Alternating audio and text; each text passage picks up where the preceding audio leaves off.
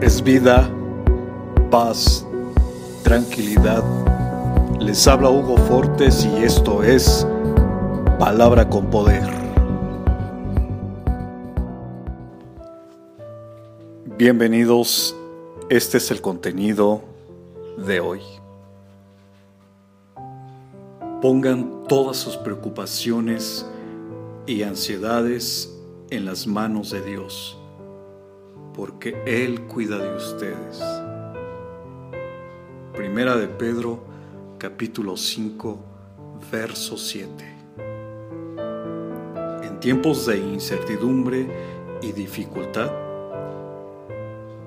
descansamos en aquel que todo lo puede, quien venció a la muerte y al pecado, quien extendió su gracia y amor día tras día nos recuerda que todo cuanto ocurre está bajo su control.